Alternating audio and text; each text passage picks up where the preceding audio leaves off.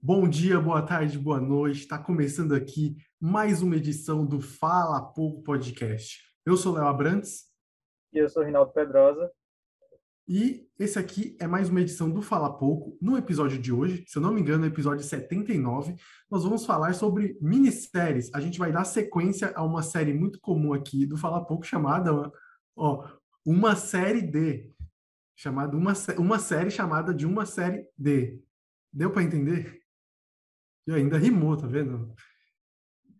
Uma das piadas mais ridículas de podcast que eu já ouvi. Não, não, não. Não foi uma piada. Foi uma coincidência curiosa que, por consequência, foi engraçada. Mas, enfim, uma série de minisséries é o episódio de hoje. A gente vai. A gente escolheu minisséries porque combina com a, primeira, a segunda palavra, uma série de minisséries, porque fica bonito. A gente escolheu por conta disso também. Mas a gente gosta muito de minisséries, gostamos muito de séries, minisséries, e vamos abordar as melhores minisséries, as minisséries que a gente mais recomenda aqui para você que está procurando o que assistir. E aqui a gente vai dar uma abordada, falar um pouco e também conversar um pouco sobre esse assunto que é tão interessante. Mas antes de começar, eu espero que você conheça o Fala Pouco. Se você não conhece, se dê essa chance, se permita conhecer o Fala Pouco, uma das melhores instituições de podcast que existe aqui no Brasil. Logo atrás do. Fala um podcast bom aí. Bom. Há controvérsias, mas tem o Flow, tem o Podpah, aí tem agora o Flow a... Clube, que é só de futebol. Agora você pegou a... o lixo, brincadeira, Monark. Não, o Flow é bom, foda é Monark, mas o Flow é, é bom.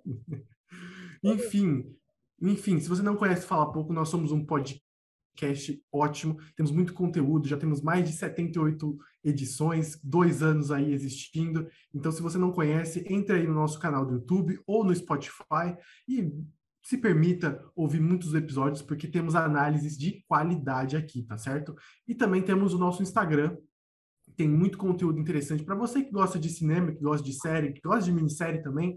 Então, se você quer entrar nesse mundo, mergulhar e conhecer muita coisa, o Instagram tá lá também. A gente não está postando com frequência, mas tá lá muito conteúdo. Se você assistiu, por exemplo, é, Sonic no ano passado, tá lá a crítica de Sonic, entendeu? Então, vai lá e confere, tá certo? Então, bora pro vídeo.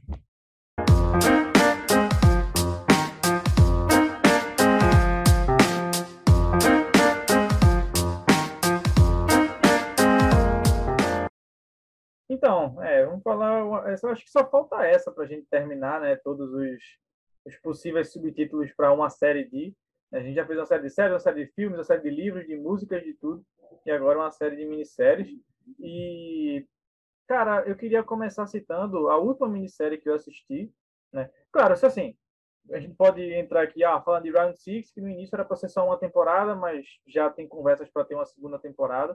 Então entra naquele debate, né? Minisséries que nasceram para ser minisséries, mas faz sucesso e acaba tendo uma segunda temporada para ganhar mais dinheiro.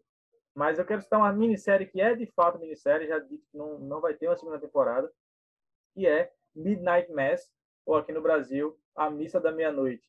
É do mesmo criador de outras minisséries que eu vou citar no futuro, mas que é o Mike Flanagan. Inclusive, é, ele, é, ele, é, ele é diretor e ele é roteirista dessa minissérie e ele também tem diversos atores que já fizeram outros projetos com ele. O Mike Flanagan, ele é o Adam Sandler dos filmes de terror, das séries de terror, no caso, né? Porque ele sempre é o diretor, aí sempre tem a esposa dele, que é a Kate Siegel, que fez também é, Rush, né? A Morte Ouve, que ela faz a, a, surda, que tem um cara que invade a casa dela, que também é dirigido pelo Mike Flanagan, esse filme. E também tem outros diversos atores que já fizeram outros projetos com ele, é, de minisséries que eu já disse que eu vou estar para frente, que quem conhece Mike, Mike Flanagan sabe os projetos dele, né? Que é a Maldição da Residência Rio e a Maldição da Mansão Bly. É, são duas minisséries também, apesar de serem até um certo ponto interligadas, mas ao mesmo tempo não são. E falando mais especificamente de Midnight Mass, é, como é a série, né? Eu acho que o Léo não chegou a assistir, porque ela é meu cagão para terror. O cara nunca assiste nada de terror que eu já vi na minha vida. Não, não, eu não, eu não gosto de terror. Eu prefiro me ausentar desse tema para eu conseguir dormir à noite sem ter o medo. Aí, aí o que acontece? Sem também dar muitos spoilers, mas é, a série se passa numa cidadezinha, numa ilha, na verdade, numa ilha pequena lá do, dos Estados Unidos. Não sei nem se essa ilha é real, se ilha é fictícia, se é realmente não sei. Mas as pessoas dessa ilha vivem basicamente da pesca, né? Então é uma ilha pequena, todo mundo se conhece e, é, é, e vivem basicamente o mesmo estilo de vida que a pesca ou a agricultura. E aí tem um, a pegada religiosa dessa ilha e consequentemente da série é muito da minissérie é muito forte porque tem uma igreja central e aí 90% da população daquela ilha frequenta a mesma igreja, que tem o mesmo padre, que tem a mesma oratória, o mesmo discurso da, da... ou seja, todo mundo ali tem a mesma religião, vamos dizer assim, apesar, a não ser que você não tenha nenhuma religião. Então, é, a série se passa nesse sentido. Tem um cara, é, você entendeu o contexto da ilha, mas aí tem um cara que morava nessa ilha, foi para a cidade grande e aí é, construiu a vida lá e acabou se movendo num acidente de trânsito. Esse acidente ele mata uma, uma menina, uma, uma criança, e aí ele é preso. Depois que ele termina o tempo dele de prisão, ele tem que voltar, ele resolve voltar para ele, onde ele foi criado, para morar de novo com a família dele. E aí é como se fosse a redenção dele, mora voltando a morar nessa ilha, começando a vida do zero novamente, já que ele não consegue mais emprego no, na cidade grande. E aí, nesse mesmo tempo, tem um padre novo que está chegando nessa igreja. E aí, diversas coisas, eu já falei aí umas 50 vezes. E aí, acontecem diversas coisas envolvendo esse cara, que acabou de matar a criança e voltou para a ilha, envolvendo esse padre novo e envolvendo situações sobrenaturais que acontecem naquela ilha, tá? Se eu contar uma forma mais detalhada aqui, só vou acabar dando algum tipo de spoiler, mas envolve religião, é uma série que envolve muito religião, é uma série que envolve muito coisas sobrenaturais, que à medida que o tempo vai passando você vai entendendo a explicação daquilo ali, mas é uma série bem curtinha, salvo engano, ela tem oito episódios de 50 minutos cada, e você consegue assistir tudo numa pegada só. O primeiro episódio é muito lento, que é, é, é um episódio mais de apresentação daquele mundo, apresentação dos personagens, mas à medida que as coisas vão se desenvolvendo e as coisas vão acontecendo, é, acontece muita coisa e vale muito a pena. Tem na Netflix, assim como todas as outras minisséries do Mike Flanagan também. Bacana, cara. É... E é interessante essa, esse mundinho que, que esse cara criou, que sempre tem uma localização, é sempre um local, não é? É, pois é, por exemplo, é, Residência Rio, por mais que tenham cenas na cidade, a história gira em torno da Residência Rio. Mansão Bly, por mais que tenham cenas em outros lugares, se situa basicamente na Mansão Bly. Nesse caso, por mais também que tenha alguma época, são pouquinhas cenas em outros lugares, ela se situa naquela ilha.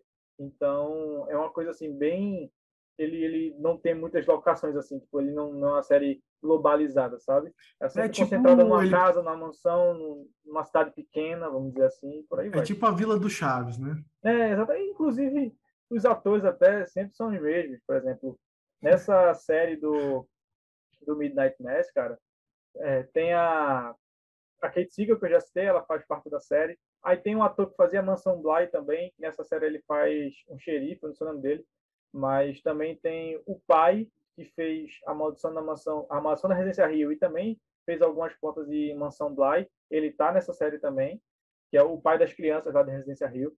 E tem alguns outros atores também que tipo, ele sempre vai reciclando, sabe? É bem bem curioso. Por isso que ele ele é o Adam Sandler, que é Adam Sandler todo filme que faz os mesmos atores. E aí o Mike Flanagan, toda a série que ele faz são os mesmos atores. Bacana, cara, é bacana, porque o cara vai criando um mundinho dele, né? Eu acho que ele, ele, ele a ideia dele é captar fãs como você, né? Tipo, para ficar mostrando como funciona esse mundo e, sei lá, eu acho que deve ser uma pira da cabeça dele. Então, eu acho que é muito interessante. Mas o meu mundinho favorito, cara, não tem como fugir, que se chama série de crime. Cara, série de crime da HBO é o meu favorito. É tipo, a premissa é a mesma. Né? Oi? Mas apesar que Mind Hunter. É, então... Apesar que Mind Hunter é, é minissérie, né? É série. Mas... Não, é. Mind Hunter tem uma outra pegada. Porque Mind Hunter ele é basicamente o estudo dos criminosos. E aí o, o, crime fica em segundo plano, tá ligado? Porque muitas vezes eles abordam crimes que já passaram, que já aconteceram. Mas séries da HBO que trata sobre crime, é, é, cara, a premissa é a mesma, cara. É assim, aconteceu alguma coisa na cidade ou está acontecendo.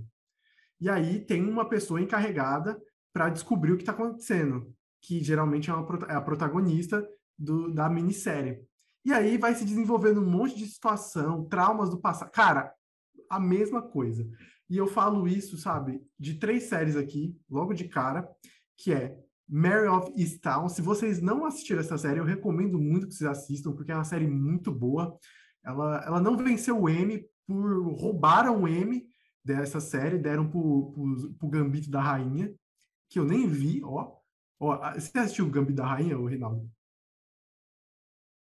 O Gambito da Rainha, a série do xadrez, né? Cara, eu juro que eu não vi. Quando eu fui ameaçar assistir, eu vi que ganhou um hype tão grande que eu fiquei com uma preguiça de assistir. Porque assim, eu gosto de assistir série quando eu não conheço muito dela, porque aí eu posso, eu mesmo crio a minha expectativa assistindo aquela série e conhecendo, aí eu falo, pô, gostei ou não gostei. A partir do momento que aquela série ganha um hype ou muito negativo, ou muito positivo, muito rápido, eu não consigo assistir porque eu vou dizer, pô, a minha experiência vai ser afetada por essa expectativa. Se eu, se eu só vejo crítica boa dela, aí eu vou assistir e falo, pô, beleza, acabo, posso acabar, beleza, pô, é realmente massa, ou eu vou acabar me decepcionando, porque eu criei uma expectativa muito grande quando fui ver não era, não era nada disso. Ou ao contrário, às vezes eu vou assistir uma série com uma expectativa lá embaixo, e eu posso até acabar me surpreendendo, mas também eu já vou esperando uma série ruim, entendeu? Eu não gosto muito disso assim, não. Eu, por isso que por exemplo, é, Round, Round Six, quando saiu, eu assisti logo, porque eu vi no dia que saiu na Netflix, tinha lá o. recebi a notificaçãozinha que tinha uma série nova. E aí eu fui assistir logo, porque eu imaginei que fosse uma série que fosse ganhar um hype, como, meu Deus, foi uma série mais da, da história da Netflix. Mas eu acabei não assistindo o Gambito da Rainha por causa disso. Eu perdi o time no início. E aí depois, quando eu fui ter vontade de ver, já não, já não tava mais no, na coisa assim, não. E aí eu acabei desistindo. O meu caso é parecido, mas um pouco diferente. A minha questão é assim: eu tenho um pouco de preconceito com coisas que se popularizam demais, principalmente na Netflix, porque as pessoas criam um hype muito grande nisso e nem sempre, quer dizer, quase sempre essa série não é nada demais, tá ligado? Então, já entra, já tá no meu subconsciente de que essa série não é nada demais. Então eu já perco o interesse na hora. Cara, e são e, tipo assim, tem séries que eu tenho certeza que eu vou gostar. Por exemplo, é, não só falo, eu também não assisti o Gambito da Rainha, esse, esse, é um exemplo que eu tô dando, mas, por exemplo, eu não assisti Stranger Things. Eu, não, eu nunca assisti Stranger Things, e eu sei que deve ser muito boa, eu acho que eu devo gostar, mas eu não assisto por conta do hype, tá ligado? Porque, sei lá, eu perde o interesse. Ai, o cara quer ser alternativo. Não é, não é isso, tá ligado? É tipo, não me interessa é, o que tá acontecendo. Por exemplo, Olhos que Condenam foi uma série que, quando estourou, eu não assisti. Porque estourou, tá ligado? Eu fui assistir Olhos que Condenam, inclusive, né? Já entra aqui na lista de melhores séries, melhores minisséries aqui. Eu, eu fui assistir esse ano. O negócio foi lançado em 2019. Eu fui assistir esse ano porque eu estava interessado em entender mais esse assunto, sobre, sobre questão de racismo, Estados Unidos, essas paradas. E aí eu, eu fui lá e assisti. Mas se não fosse isso, acho que eu nem ia ver. Na época eu não vi. Então, a, a minha maneira de consumir série é um pouco diferente. Geralmente eu vejo se ela tá bombada ou se ela tem alguma premiação, tá ligado? Tipo, óbvio que eu não vou pesquisar, hum, essa série, vamos ver se essa série tem prêmio. Não, eu vou ver se, a, se as críticas são boas, se ela é boa. Eu escolho a dedo. E geralmente da HBO, cara, é, é, é carta branca, mano é sempre muito boa e principalmente essas séries de crime são muito bons. Mary of, East, East, uh, Mary of Easttown é uma série é, que tem a protagonista como a Kate Winslet, que é uma, uma grande atriz, né? Então já um chamativo bem Emmy grande. Série? Ela ganhou o Emmy pela interpretação. O, ganhou. E essa série, ela conta a história da Mary, que é o nome da, da personagem da Kate Winslet, que tá indo, tá, ela é detetive, né? Acho que ela é detetive, eu acho que ela é detetive, sim. E ela é detetive de polícia e ela tá tentando solucionar um caso que aconteceu de uma menina que morreu é, do nada, tá ligado?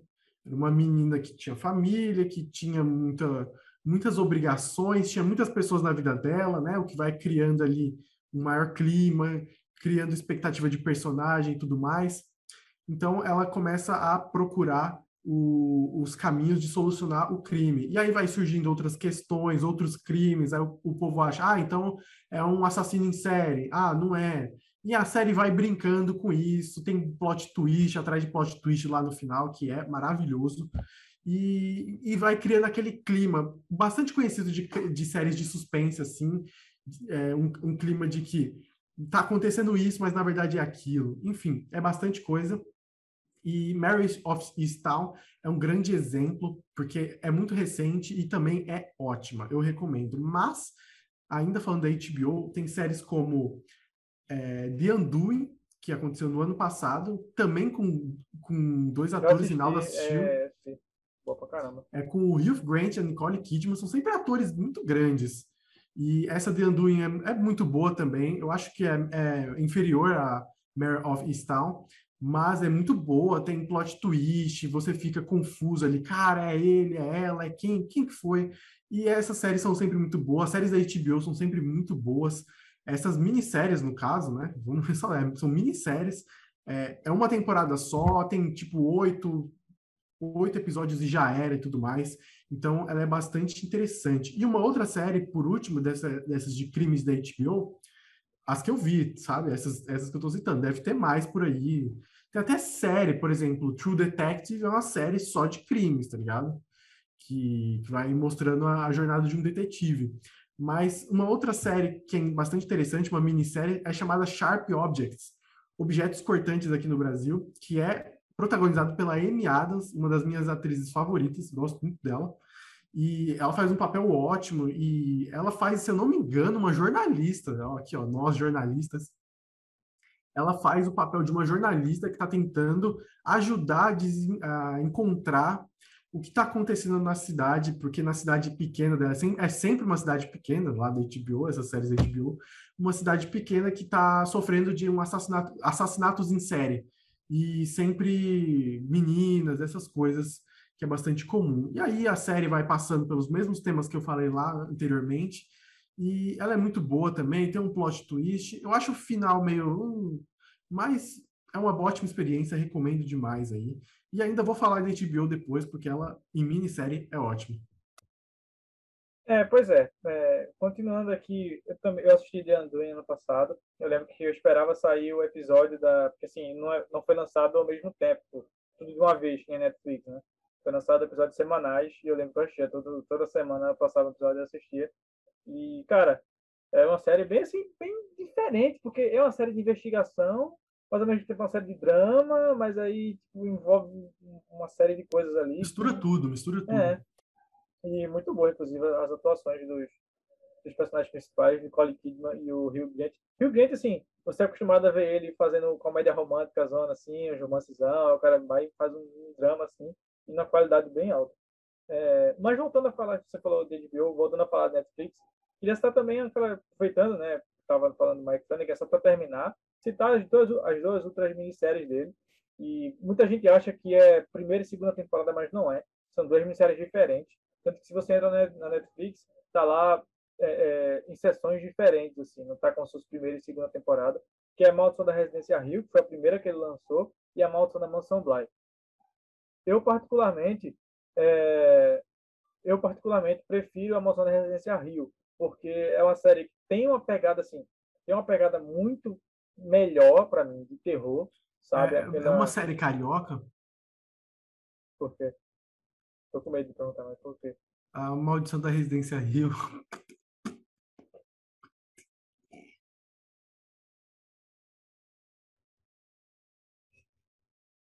Mas, enfim, é...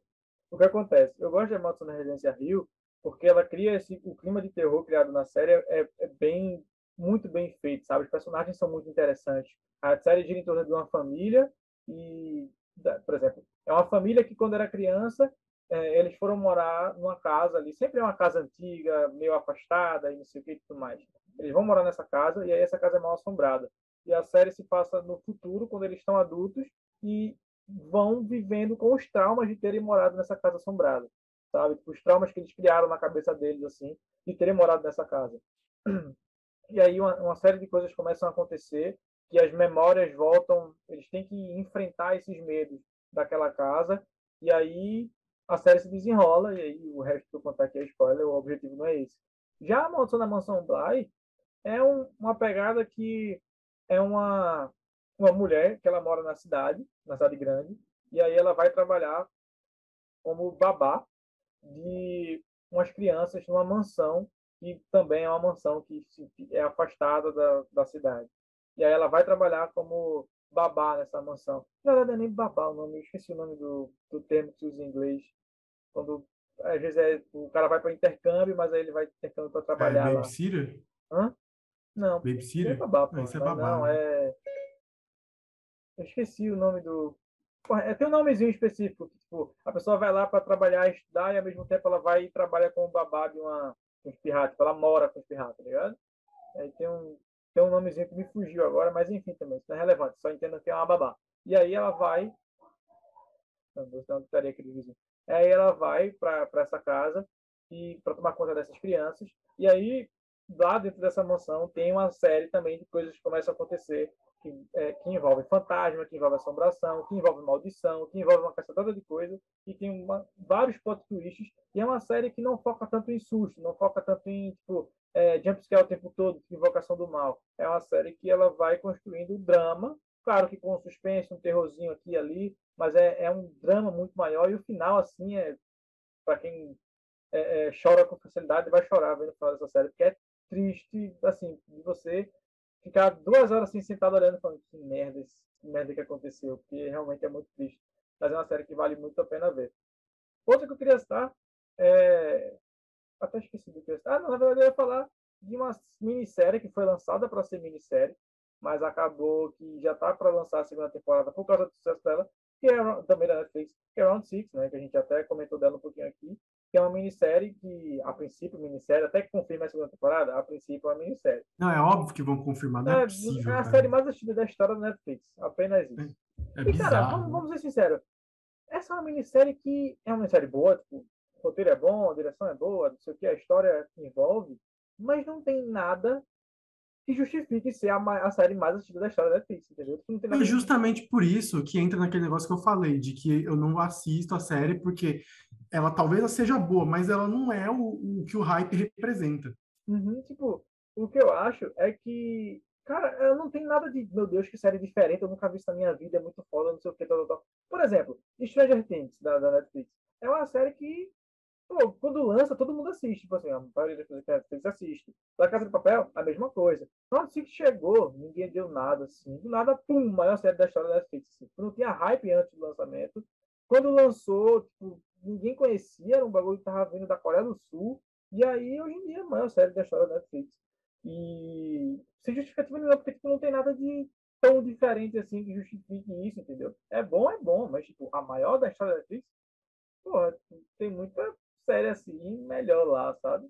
Mas é uma série que vale, é uma minissérie que vale a pena assistir, curtinha, é, tem 8 a 10 episódios dessa minissérie, e vale a pena você, você assistir, porque envolve, é uma história bem, bem legal. É, pô, eu ia falar a história aqui, mas todo mundo deve conhecer já a Six, né? Tipo, é um cara multibilionário que ele convoca uma série, mais de 400 pessoas que estão devendo a tipo, Deus e o mundo. Então, se você não está devendo ali. Porque assim, o cara está devendo muito. E aí ele vai para esse jogo para ganhar milhões de reais nesse jogo. Nisso, eles não estão ali, eles estão ali porque eles. Chega um momento que você vê, eles estão ali porque eles querem estar ali. Eles não estão ali presos, eles não estão ali nada. Você está ali porque você quer estar ali. Tanto que eles saem e voltam. Sendo que o que acontece? O que pega nessa minissérie é que, cara, se eles não tentarem se matar para ganhar o dinheiro, eles vão acabar morrendo na vida real também. Chegou a assistir? Tá mudo. Não, não, não vi. Pronto, tipo, é basicamente assim. É, os caras estão. Tem uma série de pessoas que tá, são bem pobres, assim. Então, estão devendo. Tá devendo a agiota, tá devendo a banco, tá devendo a. Tudo que você imaginar, os caras estão devendo. Tipo, tá devendo 10 reais, 20 reais, é devendo 1 milhão, é devendo 100 mil, é devendo 200 mil. Você cara, tá me devendo um centavo. É, porque pediu uma transferência de 20 reais, eu transferi R$19,99, ele tá puto comigo. Mas aí, o que acontece? É, eles chegam nesse ponto de que eles estão devendo muito e não tem como pagar. E aí chega um cara multibilionário oferecendo que eles joguem esse jogo.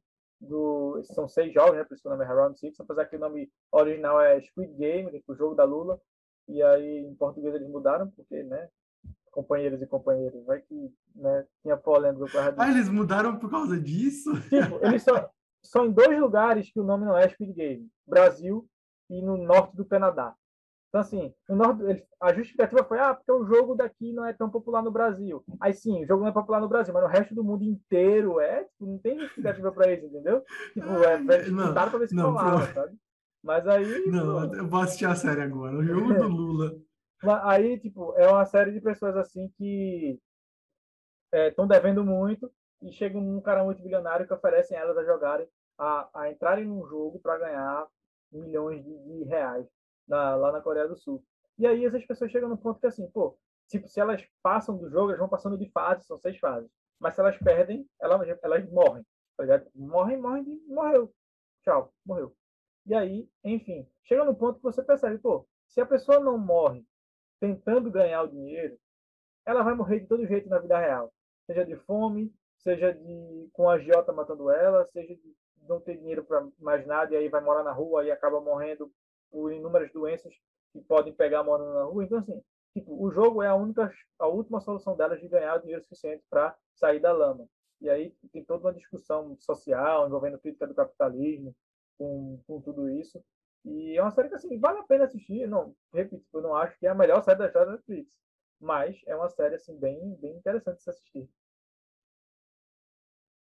É, enquanto tá todo mundo assistindo essa série, eu comecei a assistir uma outra série, não, é minissérie, obviamente, a gente tá falando de minissérie aqui, eu, é que eu não consigo só fa falar minissérie. É série, enfim, mas a gente tá falando de minissérie, e a última minissérie que eu assisti e que me impactou bastante foi uma série da HBO, obviamente, chamada Scenes from a Marriage, que é cenas de um casamento que retrata é, basicamente um casamento, mas não mostra o cotidiano, mostra basicamente uma relação moderna de casamento e como ela se desconstruiu. É, é, é, é já, isso é óbvio, já mostra não desde o primeiro episódio, mas no segundo já mostra eles, eles terminando. E depois mostra as consequências e tudo mais. Esse, essa minissérie é uma retratação, se eu não me engano, eu não sei se é uma é um remake de um filme do Ingmar Bergman, um diretor sueco muito famoso. E ele tem um filme com esse nome, se eu não me engano, tá? Eu tô, ouvi por fora, não, não apurei essa informação aqui para trazer para vocês, peço desculpa, mas, é, se eu não me engano, era um filme do Ingmar Bergman que falava sobre esse casamento. E fizeram um remake, né, atual, sobre isso. É uma minissérie, cinco episódios só, uma hora cada episódio. E é protagonizada pela Jessica Chastain e pelo Oscar Isaac. Jessica Chastain, de filmes como Interestelar, é, não sei qual outro filme que ela fez, mas uma atriz famosa. E Oscar Isaac de Star Wars, basicamente. E, Pô, não, não tô lembrada dessa. Deixa eu até pesquisar. Jessica Chastain é a ruiva. Ah, sim, um... é que faz a filha do cara Interestelar, né? Isso, é que tem um maxilar definido também.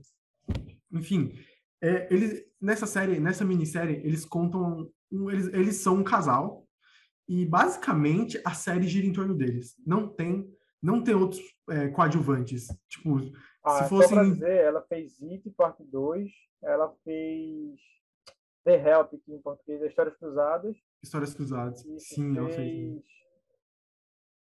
É, é, A Hora Mais Escura, é. isso eu tô ligado. E é basicamente isso, e... assim, tipo, de personagens relevantes que ela fez. Ela tá em X-Men também, não sei qual personagem ela fez em X-Men. Ela fez também Perdido em Marte. Perdido e... em Marte. É isso. E fez It parte 1 também, não sei. Não lembro da passagem dela. Enfim, é, eles são um casal e eles eles estão ali. Cara, o primeiro episódio é um pouco bizarro. Sabe por quê? É, eles estão falando, eles estão dando uma entrevista para uma psicóloga é, sobre ah, os segredos do casamento feliz. E, cara, é, é dá para perceber que aquele episódio tem algum problema. Tem algum incômodo. Porque tá tudo bem, tá tudo normal, mas a série consegue mostrar que tem alguma coisa incomodando, alguma coisa estranha. Logo no primeiro episódio tem ela ela ela avisou que estava grávida e depois abortou coisa, o, o coisa, nossa, como eu tô tratando um bebê. Quer dizer, que não é bebê, mas eu, como eu estou tratando o assunto, mas é, ela fez um aborto nesse, nessa ocasião e aí, cara, logo no primeiro episódio tem um clima super pesado desse, e aí, mano, já cria o, a, o enredo para os próximos episódios. Aí no segundo, basicamente, ela termina o casamento. E óbvio que eu tô dando. Óbvio que não é spoiler, tá ligado? Mas é um, é um negócio que vai se desenvolvendo. Cara, a série é um mergulho em várias questões. Ao longo dos episódios, tem muitos saltos temporais. Então, por exemplo, num episódio é um ano, no outro é outro ano. Lá, tipo, o salto do quarto episódio pro quinto é de, se eu não me engano, três anos, ou alguma coisa assim. E é interessante para notar como o casal e como a separação entre eles é, é, se deu. Porque era nítido que eles tinham muito amor pelo outro, mas que não tava, eles não estavam conseguindo levar para frente.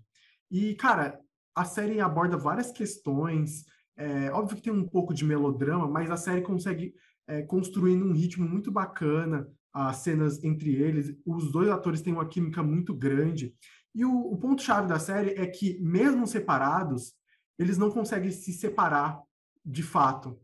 É, não só porque eles têm uma filha juntos, mas é, fisicamente, sexualmente, um monte de outras questões, emo... até psicologicamente, eles não conseguem se separar. E ao longo da série, eles vão abordando sobre esses pontos. E, cara, é, a gente aqui que. Os cara, as pessoas que têm já teve um relacionamento ou tem várias dificuldades na vida amorosa vai se identificar muito com essa série porque ela toca em pontos muito específicos de relacionamento.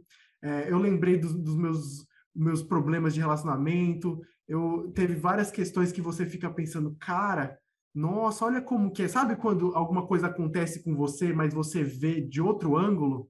É bem parecido. E, cara, você que você que namora, acho que você não vai gostar, mas você que teve vários problemas aí de vida amorosa, alguma coisa parecida, dá uma olhada nessa série porque ela é muito interessante, ela ela ela consegue abordar e ela me tocou pra, pra caramba. Eu, eu confesso que chorei numa cena e outra ali, mas é, é uma série muito boa. É porque eu gosto muito desse tema de casamento, de amor, de pessoas, assim. Eu acho muito interessante. Léo eu gosto muito do último romântico. O último romântico. Eu sou romântico, cara. Eu sinto muito aí, quem não é romântico. O último romântico do século da putaria. Infelizmente, sou eu, Leonardo Abrantes. Mas se você gosta de, de, casamento, romance, esses diálogos assim mais profundos sobre o assunto, dá uma olhada nessa série. Assim como, por exemplo, o filme História de um Casamento, que, que foi lá para o Oscar, que, é, que eu gosto muito também, porque justamente aborda esse assunto de uma maneira profunda. Essa série também aborda e eu recomendo fortemente aí para você chorar um pouquinho em casa, no banho. No banho não, porque só se você tiver com celular, né? Enfim. É, pois é, e assim, cara, eu acho que minissérie é uma coisa que eu não consumo tanto assim, sabe? Eu sou mais a vibe. Apesar que eu gosto até. É aquele negócio, pô, eu sei que eu tô assistindo uma coisa que daqui a pouco vai acabar. Por isso que eu até prefiro mais filme, inclusive, do que série. Porque eu gosto de sentar e ter tipo, a experiência completa daquilo ali, sabe? Tipo, não esperar um ano para ter uma nova temporada, esperar dois anos, às vezes, dependendo da série, para ter uma nova temporada, correr o risco da série ser cancelada e por aí vai. Mas eu também prefiro séries, cara, que. Eu prefiro séries, cara, que vão me, tipo, me prendem mais, assim, no, no seguinte sentido. Chernobyl, que é uma série tipo, baseada em fatos reais.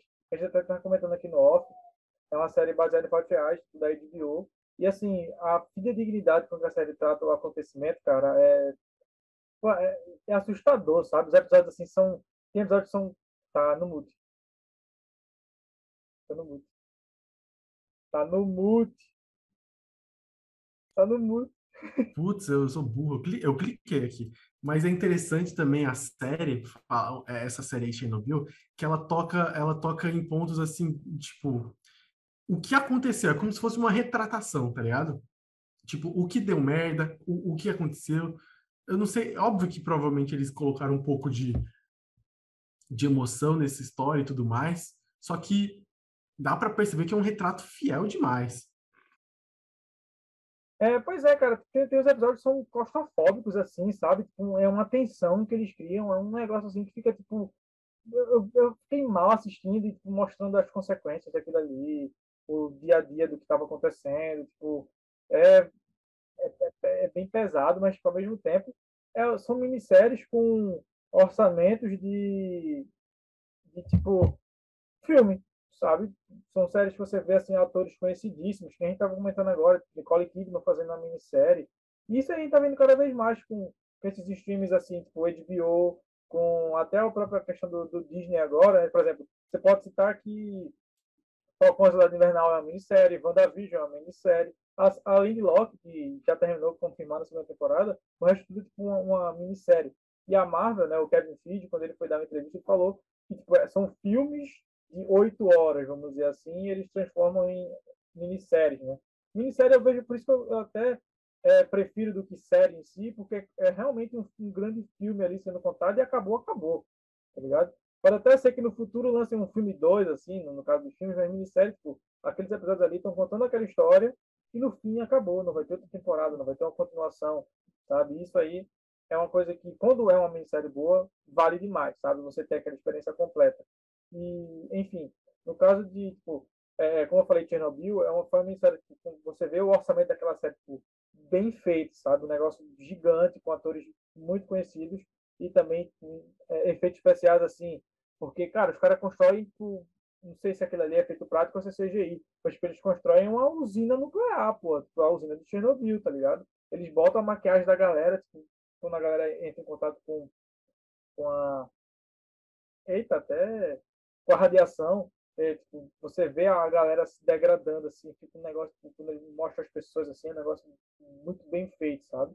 E realmente eu acho que é uma das minisséries mais bem feitas. Ganhou o, o M quando, quando concorreu, se não me engano foi em 2019, que ele chegou a concorrer e ganhou.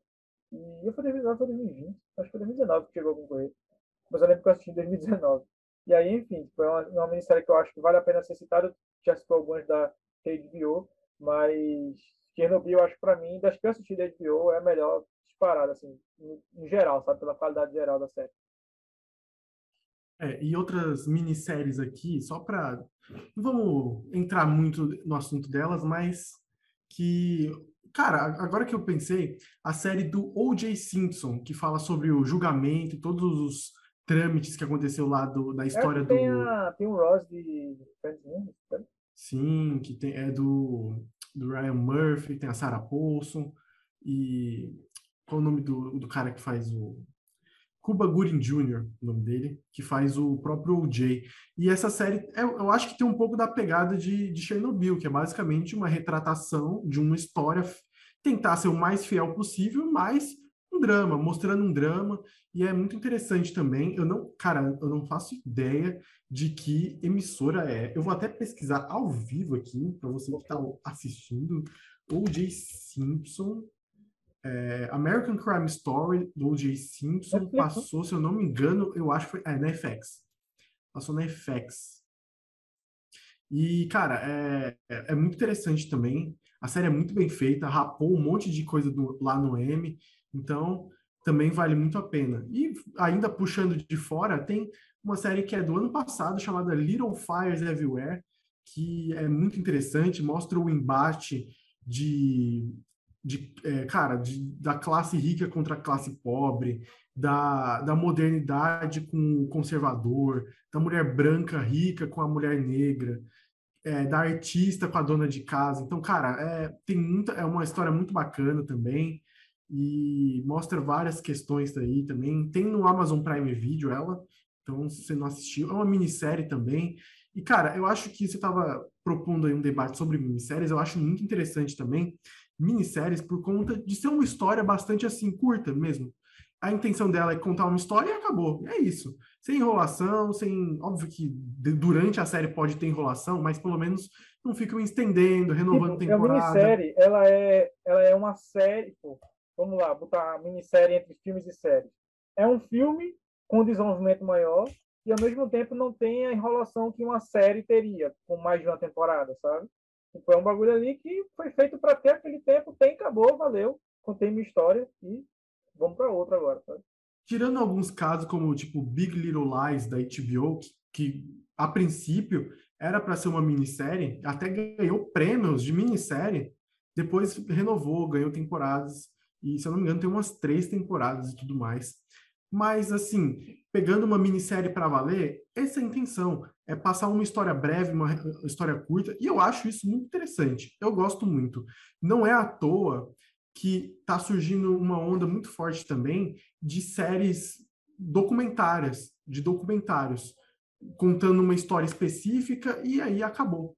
É basicamente isso. A gente está contando a história pode ser de um crime, pode ser uma coisa mais investigativa. Então, por exemplo, Netflix tem muito disso, tem muito conteúdo na Netflix. Cara, a Netflix tem muito conteúdo, cara. É, é coisa bizarra. De tudo que você pensar, a Netflix tem conteúdo. E tem muita minissérie sobre esse tipo de assunto. Assuntos aleatórios, mas que é feito em formato de série. Cara, tem uma minissérie sobre dinheiro.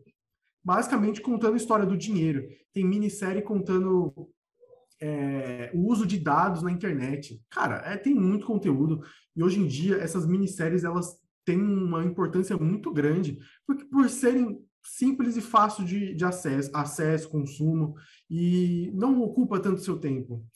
Não vou mentir que uma das maiores dificuldades de eu começar uma série é a quantidade de temporadas de uma série, sabe? Ó, tem uma série que eu quero assistir que eu nunca assisti ainda, chamada Mr. Robot. Eu quero ver, só que ela terminou tem quatro já, temporadas. Oi? Mr. Robot terminou já, não? Já terminou, eu quero ver essa série. E ela tem quatro temporadas. Por isso eu não quero ver. Ela tem quatro temporadas. É 40 episódios para eu assistir. É, porque os, porque são 10 episódios. Tem, tem, tem série que tem muito mais episódios. Se fosse uma sitcom, provavelmente eu ia assistir, já teria assistido já. Mas, como é uma série de drama, são, são episódios de 40 minutos, sabe? dá uma preguiçinha, sabe? Aí quando você vê uma, uma série muito boa, aclamada pela crítica, uma temporada, seis, seis oito episódios, você fica, hum, interessante. E aí é o que está chamando a atenção. É uma das tendências do mercado hoje em dia. É você dar mais espaço para minissérie, porque está cada vez mais complicado você fazer uma série completa. É, uma das séries mais populares e mais aclamadas da atualidade é Ted Lasso, que já foi renovada para a terceira temporada. E o, o próprio ator, né, que o Jason Sudeikis, que ele é também, se eu não me engano, ele é produtor executivo da série, é, ele já falou que a série provavelmente só vai ter aquela ou mais uma temporada, que eles não vão é, aprofundar tanto a história, porque não tem o que aprofundar é legal ter essa noção de que as pessoas estão tendo essa maior noção de que a gente não pode ficar estendendo, como fizeram com The Walking Dead, né? Agora que The Walking Dead vai acabar, mas também as pessoas têm a tendência de falar assim, ó, não tem como a gente fazer muita, muita coisa, então vamos fazer uma minissérie fechada, e é isso. Não é à toa que lá no, no último M, desse ano ainda, a categoria de minissérie foi muito concorrida e foi muito comentada, porque tinha Gambito da Rainha, tinha I May Destroy You, tinha Mare of Easttown, então tinha muitas séries que foram aclamadas e, e as pessoas gostaram.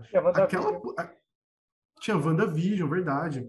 Aquela série, não só por conta de WandaVision, né? Porque WandaVision tem uma popularidade enorme, mas até mesmo essas séries como Gambito da Rainha, of Easttown.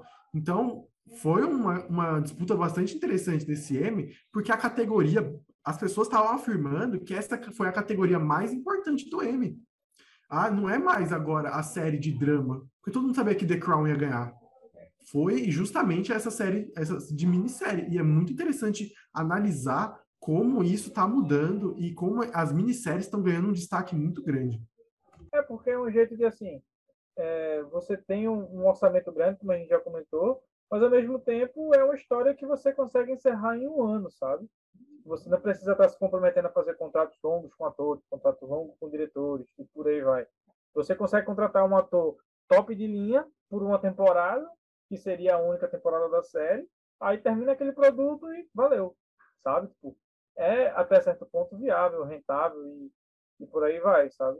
Tipo, essa tá ganhando realmente força a minissérie. Antigamente a gente não tinha tanto, assim, pelo menos de, de fácil acesso, é, mas hoje em dia, com a popularização do, dos streams, é, com a popularização dos streams, tipo, fica mais fácil, sabe? Você ter um, um número de minisséries maior, de, de várias, várias plataformas diferentes. Você tem uma minissérie muito boa da Netflix, você tem uma minissérie muito boa da HBO, você tem uma minissérie muito boa da, do, do Disney, do Star Plus, e por aí vai, sabe? Por quê? Porque antes, se você fosse criar uma minissérie, você tem que soltar na TNT, você tem que soltar no Telecine, você tem que soltar na, na HBO, no, no, na televisão, né? não necessariamente no streaming. Hoje em dia, você, com esse streaming, você pode fazer diversos produtos e ir soltando, sabe? Então, você, se você pesquisar, cara, tem várias, várias minisséries que meio escondidas, assim, que até vale a pena ser assistido, sabe? Vale a pena você, você acompanhar.